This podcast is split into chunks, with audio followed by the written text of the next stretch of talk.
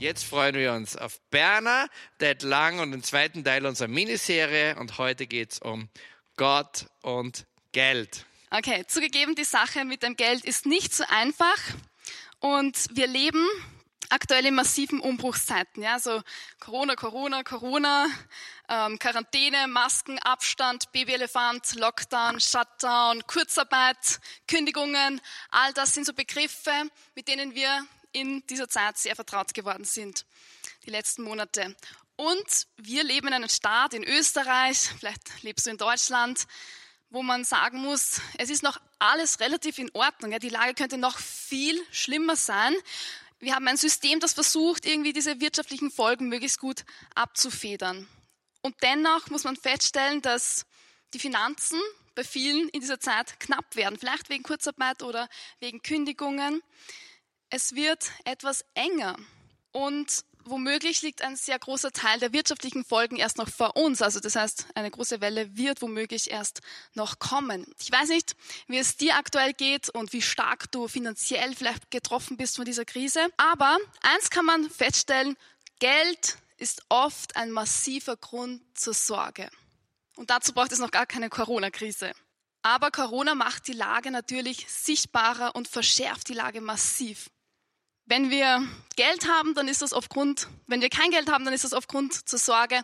Aber wenn wir Geld haben, dann ist das auch oft ein massiver Grund zur Sorge. Ja, wir müssen uns Gedanken machen, was mache ich mit meinem Geld? Wo investiere ich? In Kleidung, in Essen, in Urlaub, in eine Ausbildung, in eine Wohnung, in ein Haus, in eine Firma, in Aktien. Das heißt, wir müssen uns überlegen, wo investiere ich denn dieses Geld? Und wir haben tausend Möglichkeiten, sei mal dahingestellt, ob die sinnvoll sind oder nicht, wo wir unser Geld investieren können. Wenn du keine Ideen hast, dann kannst du dir einfach ein paar Werbungen anschauen, ja, du gehst auf YouTube oder Instagram, dann bekommst du viele Tipps, wie du dein Geld überall investieren kannst. Ähm, und schau auf Instagram, wenn du nicht der Werbung folgst, dann folgt sie dir sicher. Und dann gibt es noch viele andere Probleme, die wir haben mit dem Geld, und zwar Streitigkeiten wegen dem Geld. Beispiel Erbe, ja, ist ein, sehr oft ein Grund, warum Menschen streiten, äh, wem gehört jetzt das Geld, das irgendwer hinterlassen hat. Und es ist nicht immer ganz so einfach. Es hört sich immer toll an, aber was habe ich schon für wilde Geschichten gehört um Erbstreitigkeiten, Entzweiungen in den Familien, die gekommen ist wegen dem Geld. Da leiden oft Beziehungen jahrelang oder sogar lebenslang zwischen Vätern, Söhnen, Brüdern, Schwestern, Onkeln, Tanten, alles Mögliche.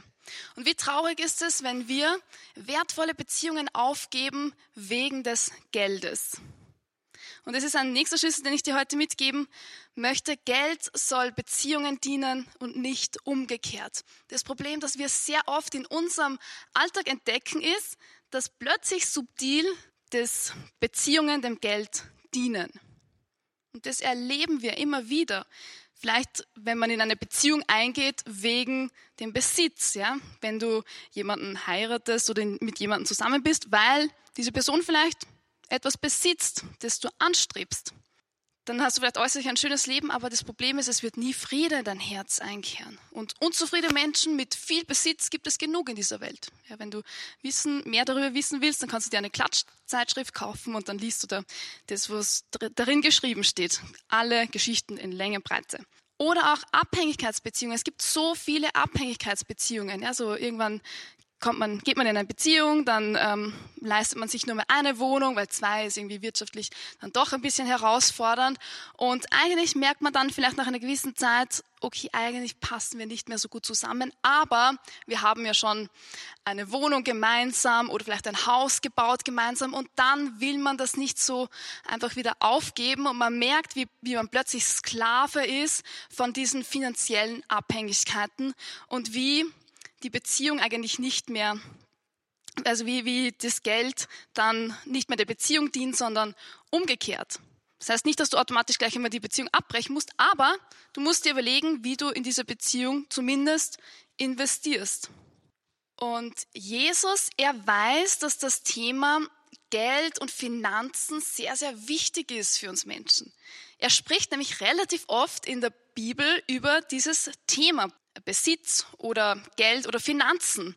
Also ich weiß nicht, ob du das wusstest, aber ich habe nachrecherchiert. Es gibt 3500 Bibelverse in der ganzen Bibel, die über dieses Thema sprechen. Und 16 von 38 Gleichnissen, in denen spricht Jesus über Finanzen und den Umgang mit Besitz. Das ist echt verrückt. Also es heißt, Jesus weiß, dass das ein Thema ist, das uns wirklich massiv beschäftigt. Und er hilft es, dass wir auch Dinge in die richtige Ordnung bringen. Zum Beispiel in Matthäus 6, 19 sagt er, sammelt euch nicht Schätze hier auf der Erde, wo Motte und Wurm sie zerstören und wo Diebe einbrechen und sie stehlen. Und dann spricht er weiter, sondern sammelt euch viel mehr Schätze im Himmelreich. Also Jesus sagt, bitte legt deinen Fokus nicht zu sehr auf das Irdische und sammelt die Schätze nicht hier auf der Erde, das ist alles sehr vergänglich. Ja. Das Problem ist dann, dass wir unser Herz nämlich an diesem Besitz hängen und der Besitz kann sehr schnell weg sein. Das ist oft nur ein Augenblick. Es kann etwas passieren und dann ist es alles weg. Und Jesus sagt, denn wo dein Schatz ist, da ist auch dein Herz. Und es geht sehr schnell, dass wir unsere Dinge an Besitz oder Geld hängen. Und dann ist unser Herz eben dort. Und das, was Jesus will, er er will eigentlich unser Herz haben, ja. Das ist alles, was ich habe. Unser kleines Herz, wenn wir ihm das schenken. Und Jesus sagt, das ist alles, was ich will. Diese Zeichnung hat übrigens meine Schwester gezeichnet. Ähm, danke dafür. Jesus, er will dein Herz. Und das Problem ist, wenn wir unser Herz schon woanders hingeben, wenn wir das an Geld hängen, dann können wir ihm unser Herz nicht mehr schenken. Und das, was Jesus haben möchte, ist wirklich dein Herz. Wenn du dein Herz an Dinge hängst, die irdisch sind, dann ist eine chronische Unzufriedenheit vorprogrammiert. Das kann ich dir sagen und ich habe das sehr oft gesehen und erlebt. Und deshalb müssen wir lernen, wie wir einen guten Umgang haben können mit dem Geld. Der Anton hat übrigens auch darüber schon gesprochen im Sunday Morning 152 und im Sunday Morning 153. Der heißt Gott, Geld und ich. Also wenn du mehr noch über dieses Thema wissen möchtest, über die Grundlagen, dann schau dir auch diese Sunday Mornings an. Wir sollen also unser Herz nicht an das Geld hängen. Und es gab und gibt Christen, die sagen, wir sollen überhaupt nichts besitzen. Ja, Armut sei das Ideal. Aber die Frage ist, möchte Jesus, dass wir alle einfach total arm leben? Und wenn man so die Bibel anschaut, dann merken wir, dass, dass es schon auch diesen Ruf gibt zu einer radikalen Armut und dass Gott gewisse Menschen dazu ruft, um das sichtbar werden zu lassen. Aber ich glaube, die Sichtweise Gottes geht noch drüber hinaus. Er will uns in dieser Welt zu guten Verwaltern machen. Und jetzt, wenn wir noch ein bisschen genauer hinschauen zu dieser Preisfrage, wie denkt Gott eigentlich über Finanzen? Und wie sollen wir als Christen einen guten Umgang haben mit Finanzen? Erst einmal ein, eine wichtige Voraussetzung, die wir wissen müssen, Großzügigkeit liegt im Charakter Gottes. Also Gott, er liebt es einfach total großzügig zu sein. Er liebt es, uns zu beschenken. Wenn man es genau anschaut, dann muss man feststellen, Gott ist eigentlich das großzügigste Wesen des ganzen Universums. Also da braucht man nur die Schöpfung anschauen. Ja, so ich lebe in einer WG und da gibt es den Moritz, der, der ist jetzt ähm, fast fünf Jahre alt und er liebt es, so Fische im tiefsten Meeresgrund zu beobachten. Ja, wir legen dann immer so ein Video auf und dann schauen wir da alle möglichen Fische an. Und es ist schon extrem erstaunlich, wie verschwenderisch Gott mit Schönheit in den Tiefen des Meeres ist. Also, weil ich würde denken, naja, also diesen Fisch, den sieht vielleicht niemand jemals. Und trotzdem schüttet Gott einfach so eine Schönheit aus in den Tiefen des Meeres. Und das macht er nicht nur im Meer, sondern das macht er auf den Bergen, das macht er rund um den Globus, dass er so eine Fülle, eine Schönheit ausschüttet. Oder letztens hat es in Salzburg so dicke Schneeflocken geschneit. Und dann bin ich mit jemand am Fenster gestanden. Wir haben einfach nur die Schneeflocken bestaunt und haben gedacht, wow, das ist irgendwie so ein schönes Phänomen, wie diese Flocken so langsam runterrieseln und jede Flocke ist so individuell gestaltet. Und wir denken, okay Gott, es ist eigentlich total verschwenderisch, dass du so viel Schönheit und so viel Detail in sowas legst wie Schnee. Das könnte, der Schnee könnte ja auch auf einmal kommen, ja, so eine Ladung, zack, bumm, aus. Aber Gott ist sehr kreativ und er liebt diese Großzügigkeit in seiner Natur. Es wird nie jemanden geben, der großzügiger ist als Gott selber. Und das sehen wir bei dieser Dramatik am Kreuz. Da heißt es in Johannes 3,16, denn Gott hat die Welt so sehr geliebt, dass er seinen einzigen Sohn hingab, damit jeder, der an ihn glaubt, nicht verloren geht, sondern ewiges Leben hat. Und das sehen wir, wie das Herz des Vaters so überfließt von großzügiger Liebe. Er will uns alles schenken und er schenkt uns das Wertvollste, das er hat, nämlich seinen einzigen Sohn. Und dieser Sohn gibt sein Leben und er gibt sein Blut, weil er will uns bei sich haben. Und er will tiefe, innige Beziehung und Intimität. Also wir sehen, Gott ist großzügig. Er ist dreifaltig. Vater, Sohn, Heiliger Geist im Herzen Gottes ist ein Wirbelsturm der Liebe und es fließt über und aus dieser aus dieser überfließenden Liebe schafft Gott, kreiert Gott den Menschen, also uns. Wir sind quasi ein Produkt der überfließenden Liebe Gottes. Und auch bei uns ist Gott total verschwenderisch. Er hat uns alle unterschiedlich individuell gemacht und er liebt es, uns seine Schönheit zu schenken. Wenn Gott etwas gibt, dann gibt er nicht nur etwas, sondern er gibt sich selbst. Als der Mensch die tiefste Intimität mit Gott verliert, ist Gott im Innersten erschüttert und er will alles auf diese eine Karte setzen. Er liefert sich dem Menschen aus, er schenkt sich, er verströmt sich am Kreuz. Und das Fatale ist, dass die Großzügigkeit Gottes nicht abhängig ist von unserer Reaktion.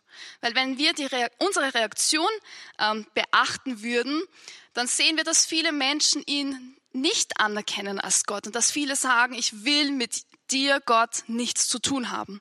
Und trotzdem verströmt sich Jesus am Kreuz und er gibt sich hin und er gibt sein Leben hin. Gott, er gibt sich selbst, er verströmt sich.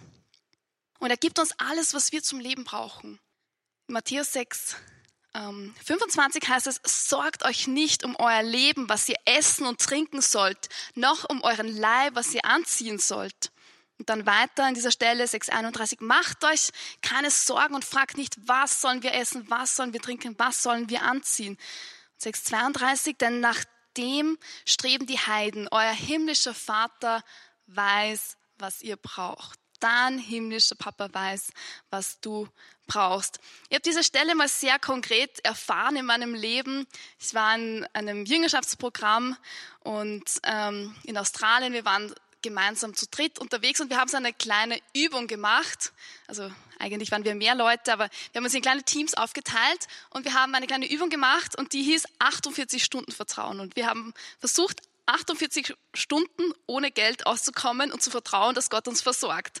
Und am Anfang haben wir diese Stelle aus Matthäus 6 gelesen, sagt euch nicht, was ihr anziehen sollt, was, euch, was ihr essen sollt und so weiter. Und wir wurden dann vom Team mehr oder weniger ausgesetzt an einem Ort. Also wir, wir kannten diesen Ort nicht, wir waren zu dritt, wir wussten auch nicht genau, wer in welcher Teamkonstellation ist. Und dann hat, haben unser Teamleiter gesagt, okay, wir beten für euch in 48 Stunden, holen wir euch hier wieder ähm, und vertraut darauf, dass Gott euch versorgt. Und wir waren so, okay, Abenteuer, mal schauen. Und wir sind ausgestiegen, dann haben wir diese Stelle studiert aus Matthäus 6, sorgt euch nicht um euer Leben und sorgt euch nicht um euer Essen und so weiter. Und dann haben wir gesagt, okay, wir, wir bitten jetzt Gott als Vater, dass er uns versorgt. Und zwar, brauch, und zwar brauchen wir für zwei Tage einen Ort, um zu nächtigen. Wir brauchen Essen für zwei Tage. Ähm, es wäre schön, wenn wir jemand kennenlernen würden, der vielleicht auch Christ ist. Also wir haben gebetet um einen Christen, dass wir ihn kennenlernen. Und wir haben gedacht, okay, es wäre schön, auch eine Gitarre zu haben und Sonnencreme, weil es war sehr heiß. Und dann sind wir so losgezogen und haben wir gedacht, ja gut, wie machen wir das jetzt? Vielleicht suchen wir uns mal eine Kirche, ist nie schlecht. Und dann haben wir so gesucht, wo könnte da eine Kirche sein? Das war so ein kleiner Ort. Und dann sind wir drauf gekommen, das ist ein Urlaubsort. Es waren sehr viele ähm, Urlauber dort. Und wir haben dann irgendwo an einer Tankstelle gefragt, wo ist die Kirche? Und dann hat, hat dieser Mann hinter der Theke geantwortet, okay, ich weiß nicht genau, wo die Kirche ist, aber es gibt so eine Art Kirche in einem Zelt. Und zwar an diesem, diesem Ort. Und wir haben gedacht, aha, das hört sich interessant an. Und sind dann dorthin spaziert und dann sehen wir fünf, sechs riesige Zelte, die dort aufgebaut waren und sehr viele junge Leute. Und wir sind dann hin und haben gefragt, was ist es? Und sie haben gesagt, ja, wir sind ein Team, ähm, die gekommen sind auf, so ein, auf eine Mission. Also wir machen hier eine Mission mit den Kindern von diesen Leuten, die am Campingplatz sind. Ja? Und das war ein Team von 106 jungen, leidenschaftlichen Christen. Also wir haben nicht nur eine Christen getroffen, sondern gleich sechs auf einmal.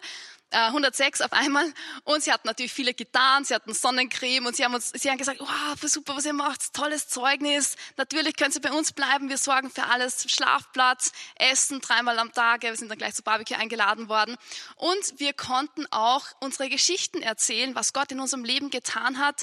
Es war wirklich eine sehr schöne Art, wie Gott ähm, mir gezeigt hat, dass er mich versorgt. Und ich bin am Sonntag dann in die Kirche spaziert und normalerweise nehme ich dann etwas Geld mit, auch um äh, das zu geben und ich hatte natürlich nichts. Und ich, es war nur ein kurzer Gedanke, aber ich bin dann hinspaziert zur Kirche und plötzlich sehe ich ungefähr so, ich weiß nicht, 15 Meter vor der Kirche sehe ich 5 Dollar am Boden liegen und habe gedacht, ah, das ist gut, das kann ich jetzt auch Gott schenken. Das ist eine schöne Gelegenheit. Also diese Bibelstelle erinnert mich sehr daran, euer himmlischer Vater weiß, was ihr braucht.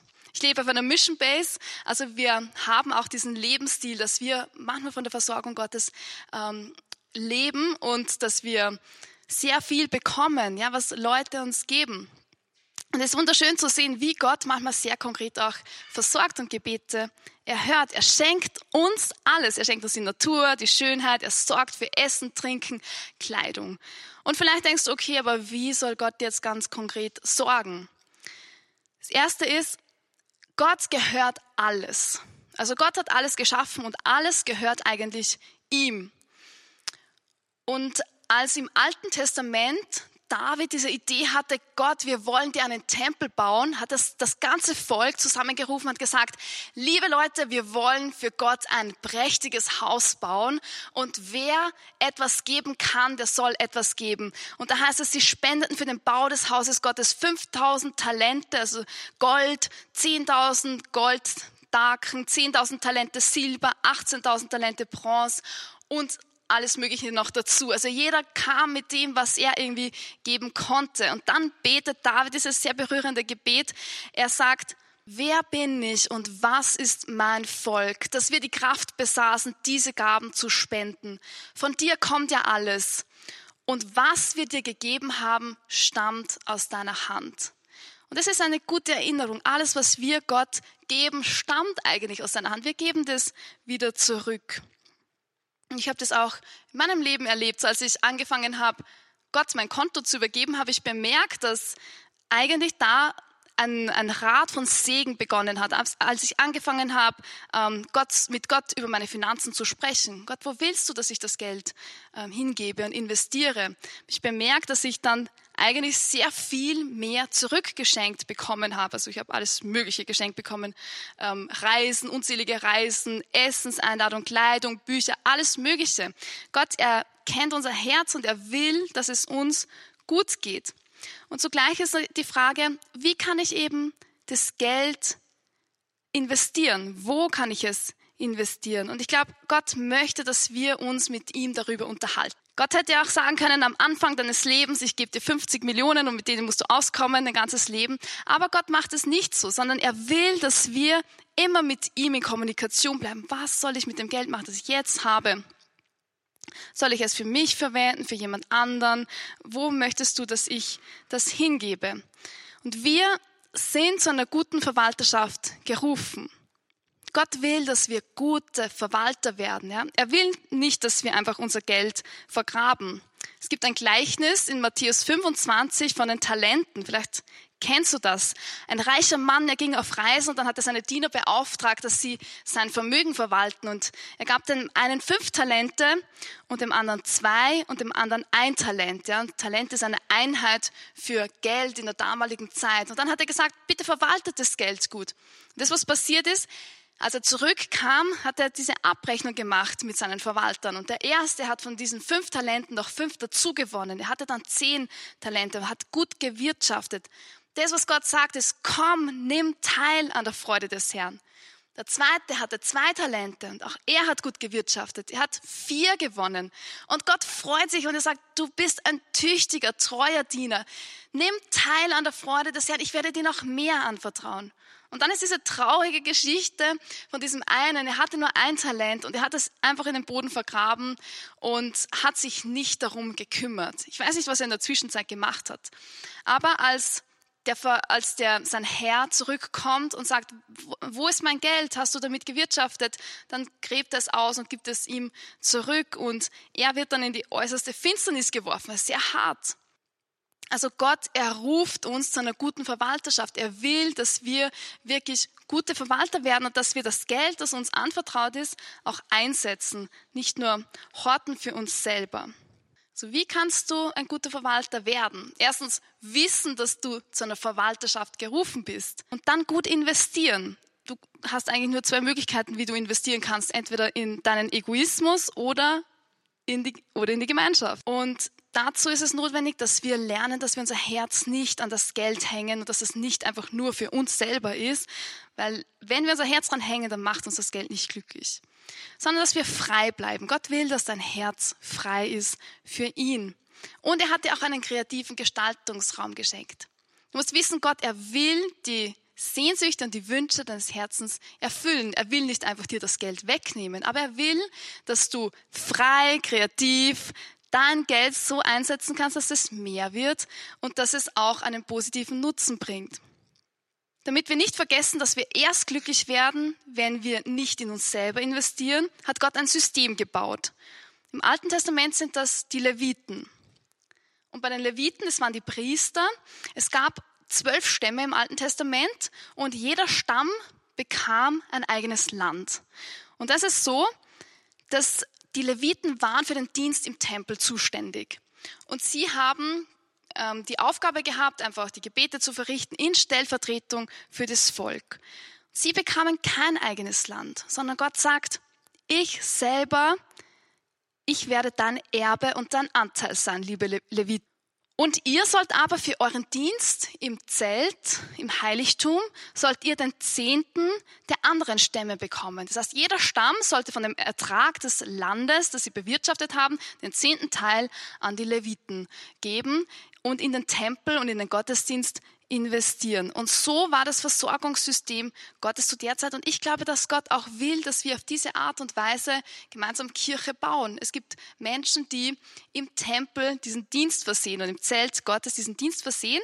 Und ähm, es gibt andere Leute, die den Acker quasi bestellen. Und es ist gut, wenn die, die den Acker bestellen, auch etwas ähm, geben für denen, die den Dienst im Zelt machen.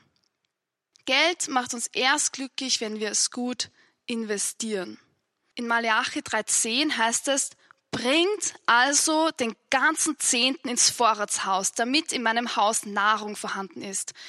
Und dann spricht Gott ein interessantes Wort. Er sagt, ja, stellt mich auf die Probe damit, spricht der Herr der Heere, und wartet, ob ich dann nicht die Schleusen des Himmels öffne und Segen im Übermaß auf euch herabschütte. Also interessant, dass Gott sagt, stellt mich auf die Probe, gib deinen Zehnten an, stell mich auf die Probe, ich werde Segen in Übermaß auf dich herabschütten. Das heißt, der zehnte Teil deines Einkommens gehört eigentlich Gott. Es ist nicht unser eigenes, sondern alles gehört eigentlich Gott. Aber Gott sagt, schau mal, der zehnte Teil, der ist eigentlich für den Dienst im Tempel. Und ich weiß, es ist ein, eigentlich eine harte Aussage für uns, die wir in einem System leben, wo es einen Kirchenbeitrag gibt. Wir denken, ja, ich zahle eh den Kirchenbeitrag, das passt doch. Gott, du musst doch zufrieden sein. Und meistens zahlen wir den Kirchenbeitrag auch nicht gerne, sondern so, ja, muss halt sein, muss ich halt auch zahlen. Aber wenn wir lernen, in das Versorgungssystem Gottes einzusteigen und zu entdecken, wie Gott uns beschenken möchte mit Freiheit und wie er mit uns Welt gestalten möchte, dann wird es sehr, sehr spannend. Wir auf der Mission Base, wir haben sehr viele ähm, Missionspartner, ja, und alle unsere Mitarbeiter, fast alle unsere Mitarbeiter sind auch so finanziert mit diesem System. Und es war sehr schön, ich habe einen Missionspartner und er hat angefangen, Gott besser kennenzulernen, Sunday Morning zu schauen, das zu entdecken und dann irgendwann ähm, hat er gehört, okay, eigentlich gehört eben dieser zehnte Teil Gott und er hat angefangen, einen Teil seines Einkommens zu geben und ähm, und in das Reich Gottes einzusetzen. Und das hat ihm wirklich viel gekostet, weil er sagt, okay, kleine Wohnung, äh, junge Familie, eigentlich habe ich das nicht, aber trotzdem hat er so diesen Beschluss gefasst, nein, ich werde das machen. Und es war sehr, sehr schön, weil innerhalb von kürzester Zeit hat er plötzlich ganz unverhofft ein Haus geerbt mit einem tollen Grund und es war in allerbester Lage und er konnte diesen Grund ähm, sehr gut als Baugrund verkaufen. Ja. Und Gott hat ihn einfach so gesegnet und ich habe gedacht, das ist ein schönes Zeugnis, weil es ist so typisch, wie Gott agiert und wie er handelt. Gib von dem, was Gott hat, nicht von dem, was du glaubst zu haben. Gott hat alles Geld der Welt. Er kann alles. Aber er will uns einbinden und er will uns auch zu guten Verwaltern machen. Also wo willst du investieren? Wo ist dein Tempel? Wo ist deine Kirche? Wo ist deine Gemeinde? Wo möchtest du ganz konkret Reich Gottes bauen? Und wo sind deine Leute, die für dich Tag und Nacht Fürbitte halten im Tempel? Wo sind deine Leviten? Überleg dir das gut. Der Kirchenbeitrag ist gut gedacht, aber das Problem ist, es ist nur mehr ein Verwaltungssystem geworden und wir vergessen die Beziehungen dahinter. Es geht dann nicht mehr um die Beziehungen, sondern nur mehr um ein System. Und wir vergessen dann auch die Dankbarkeit, um mit Freude zu geben, weil unser Herz eng geworden ist. Dankbarkeit erweitert deine Kapazität zu empfangen. Wir müssen immer wieder lernen, gut zu empfangen, um in Freiheit und Kreativität geben zu können. Wenn wir gut empfangen können, können wir auch gut geben. Und dazu gibt es ein Segensrat. Ja, also Gott, er ist der Geber alles Guten. Alles gehört ihm. Und wenn wir lernen von ihm, seine Gegenwart zu empfangen und das, was er uns gibt, dann können wir auch anfangen, die Ressourcen wieder einzusetzen, wieder zu geben. Und dann empfangen wir mehr. Gott ergibt uns immer mehr und wir empfangen aus seiner Fülle. Und dann geben wir wieder als gute Verwalter. Und wenn wir fröhlich geben, empfangen wir mehr. Gott will, dass wir fröhliche Geber sind. Das heißt im 2. Korinther 9, 6, denkt daran, wer kärglich sät, wird auch kärglich ernten. Wer mit Segen sät, wird mit Segen ernten. Und dann weiter, genauso wird er euch viele Gelegenheiten geben, Gutes zu tun. Und eure Großzügigkeit wird viele Früchte tragen. Ihr werdet empfangen, damit ihr umso großzügiger geben könnt. Und das ist es, was Gott will. Er will, dass wir nicht unter Zwang geben, sondern Gott liebt einen fröhlichen Geber. Das ist, glaube ich, unsere Übung als Lebensstil des Reiches Gottes, dass wir lernen, mit Großzügigkeit, aber auch klug zu geben, dass wir Gott fragen.